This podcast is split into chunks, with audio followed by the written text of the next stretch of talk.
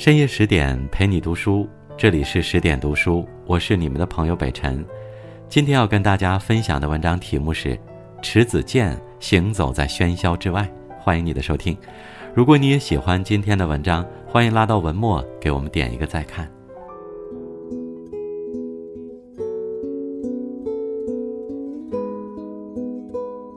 迟子建的舅在作家圈是出了名的。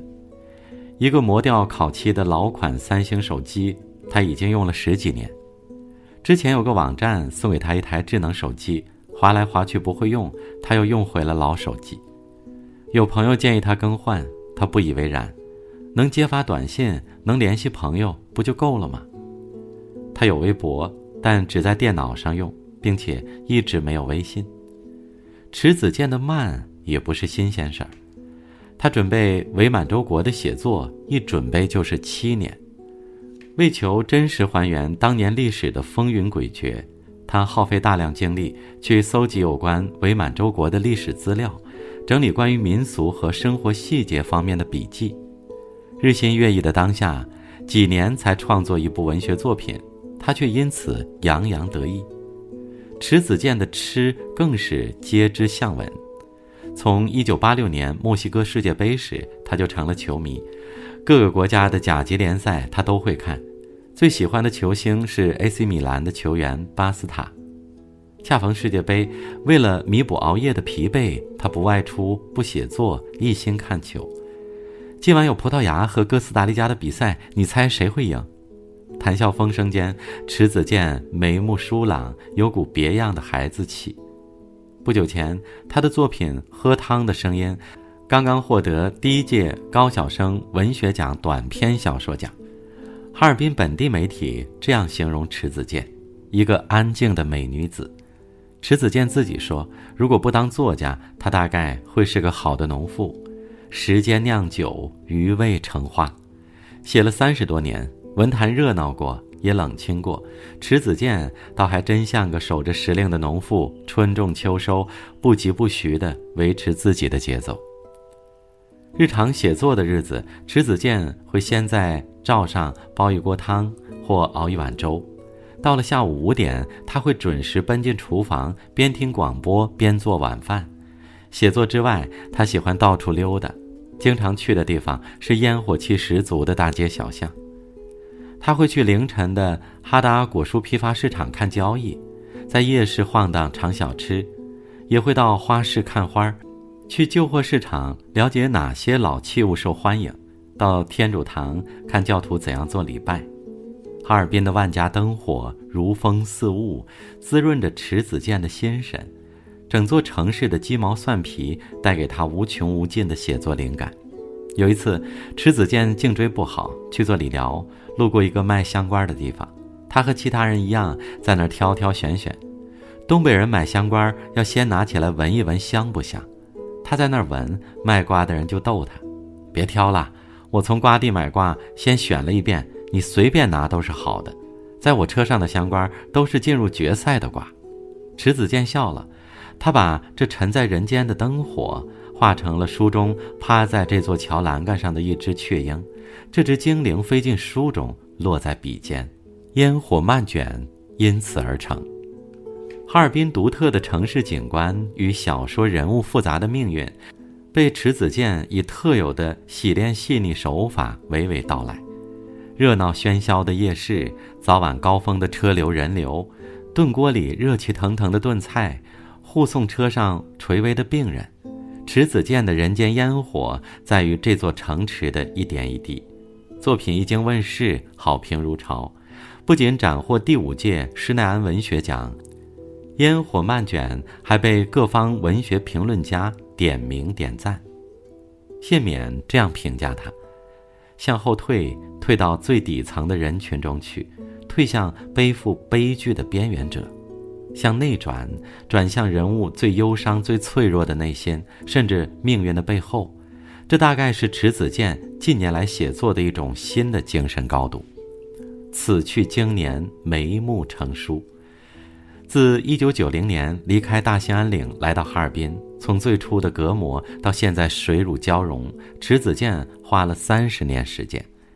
这些年，迟子建已经发表六百余万字的文学作品，大概八十部书，其中有十余部长篇，《额尔古纳河的右岸》《白雪乌鸦》《晚安玫瑰》。这样旺盛稳定的创作力，被苏童称为一种稳定的美学追求，一种晶莹明亮的文字品格。作为一个写作者，他注定孤独，像马拉松选手奔跑在漫长的赛道上。只是他从不觉得悲苦，因为人间的烟火让他着迷。我是个烟火气十足的人，喝点红酒便觉人生足矣。哈尔滨就是个烟火气十足的城市，在这里生活越久，了解越深，就特别想去表达我对一座城市的感情和爱。他知道，生活不是上帝的诗篇，而是凡人的欢笑和眼泪。中篇小说《原始风景》中。迟子建如此写道：“我生于一个月光稠密的地方，它是我的生命之火。月光稠密之地，说的是迟子建的家乡漠河北极村。一九六四年的元宵黄昏，迟子建在漠河乡一个不过百户人家的村庄出生。当时天将黑，窗外尚未挂灯，父亲为他起了乳名迎灯。”因为喜欢曹植《洛神赋》，迟子建的父亲给他取名子建。童年时代，他在北极村度过，后来随家人搬到了临县塔河。北极村的夏天有极昼的风景，天才黑了两个小时，阳光就会铺满庭院；而冬天的温度在零下三十多度，推开窗户就能望到雪野覆盖着木屋，干干净净的雪路，没有雾霾的空气。生于此，长于斯的迟子建有过无忧无虑的童年。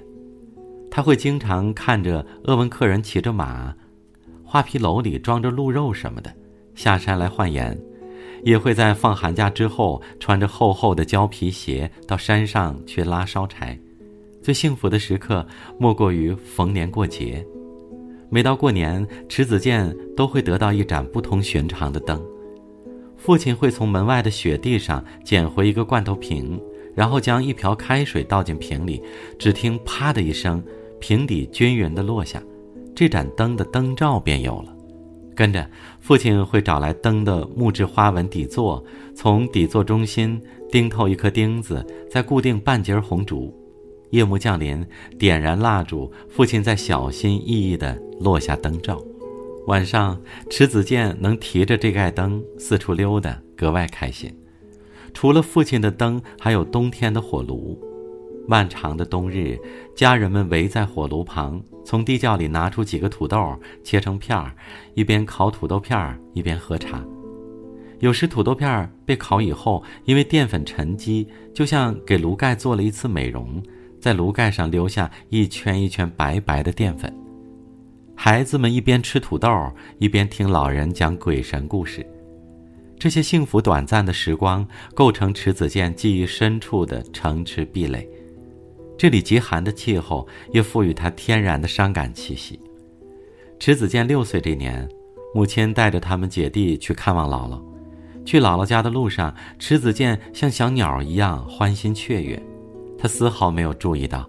妈妈脸上渐渐凝固的黯然与悲戚，在姥姥家，母亲说要把他留在姥姥身边，他十分委屈，带着一丝愤怒，将筷子摔在饭桌上抗议，但母亲依然将他留在了那里。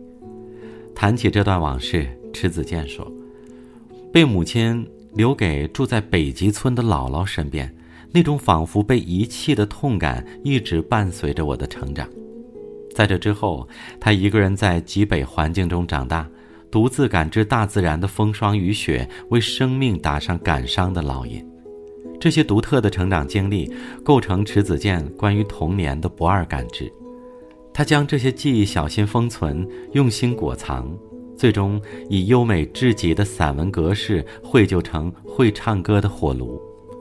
迟子建用笔封印童年，怀念已逝去的遥远时光。来到哈尔滨后，迟子建在群力新区买了房子。他喜欢亲近大自然的居住环境，这个住所符合他的偏爱。窗外是江水和翠绿的外滩公园。写作之余，他抬起头会见到窗外有鸟飞过。那时他刚经历人生的第一次阵痛，五十岁的父亲因病去世。父亲的离开让年幼的迟子建第一次真正认知死亡，今生今世无法再相见的事实，也成了这辈子他跨不过去的遗憾。父亲离开后，迟子建常梦见父亲。后来，他将对父亲的思念写进短篇小说《重温草莓》等作品。逝者如斯，步履不停。三十四岁这年，他遇见人生的另一半黄世军。婚后，黄世军十分支持迟子建的写作事业，尤其是写作《伪满洲国》那会儿，黄世军给予妻子莫大的鼓励和肯定。两年后，《伪满洲国》完成，迟子建特地在扉页上给黄世军写道：“把我目前为止最满意的一部作品送给你，它是我的，更是你的。温暖如蜜，即便不言，深沉的爱意便在指尖流淌。”日常，他们喜欢每天黄昏去居所附近的公园散步，看落日融金，看各色鸟飞，谈论小说情节，交流看法感悟。有一次，他们在河边散步，见到草丛中出现一只从未见过的大鸟，白身黑翅，细腿伶仃，脚掌鲜艳，像一团流浪的云，也像一个幽灵。之后，厄运如期而至。二零零二年五月。黄世军在归乡途中，因为一场意外车祸身故。在人生最甜美的时刻，命运又把迟子建推进一场暴风雪中。经历父亲的离世和爱人的早逝，迟子建恍然知觉：这世间的万物，不仅有令人痛苦的疾病，有面对灾荒的无奈，有亲人离世的悲伤，更有遭遇生活变故的苍凉。无处安放的情伤，成为迟子建创作的分水岭。之后，他的作品风格依然清新质朴，却更多了对人生的思忖，对无常的思索。创作《候鸟》的勇敢之初，迟子建想起他们一起见过的大鸟，向母亲提起时，母亲说：“他在此地生活了大半辈子，从未见过这种鸟。那鸟出现后，你成了一个人，可见不是吉祥鸟。”可在迟子建眼里，它的去向如此灿烂，并非不吉。他忘不了这只鸟。查阅资料得知是东方白鹳。迟子建最初的设计中，这对东方白鹳是失败的命运。但在收尾时，他给其中的一只白鹳安排了一次折返，也就是搭救他的爱人。虽然最终他们还是殒命于暴风雪，却因为有了那次的折返，自然鸟类的柔情和悲情。更为打动人。浮尘烟云总归幻象，悲苦是蜜，全凭心酿。他知道，纵然繁华落尽，只要心中存有余香，生活依旧可以热腾如初。他知道，哪怕时光逝去，但对爱的记忆不灭，前行之路仍然会跳荡一脉烛火。他更知道，人生当在困难中看到希望，在冬天看到春天。在极寒气候里练就的一双冷眼，使得迟子建面对人生无常、低谷坎坷，亦能坚定初心信仰，不畏来日方长。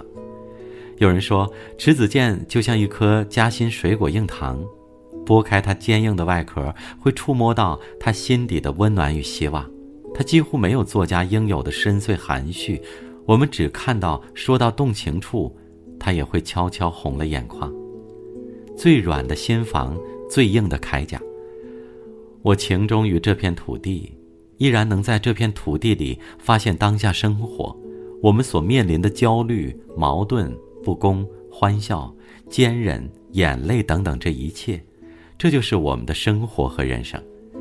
对脚下土地的热爱，对过往经历的感悟，对未来悠远的畅想，构成迟子建创作灵感的不竭源泉。所有外在的获得，都是内心笃定的产物，也是他和这个世界对话的独特方式。迟子建的写作之路，一直在路上。更多美文，请继续关注十点读书，也欢迎把我们推荐给你的朋友和家人，一起在阅读里成为更好的自己。我是北辰，祝你晚安，我们下次见。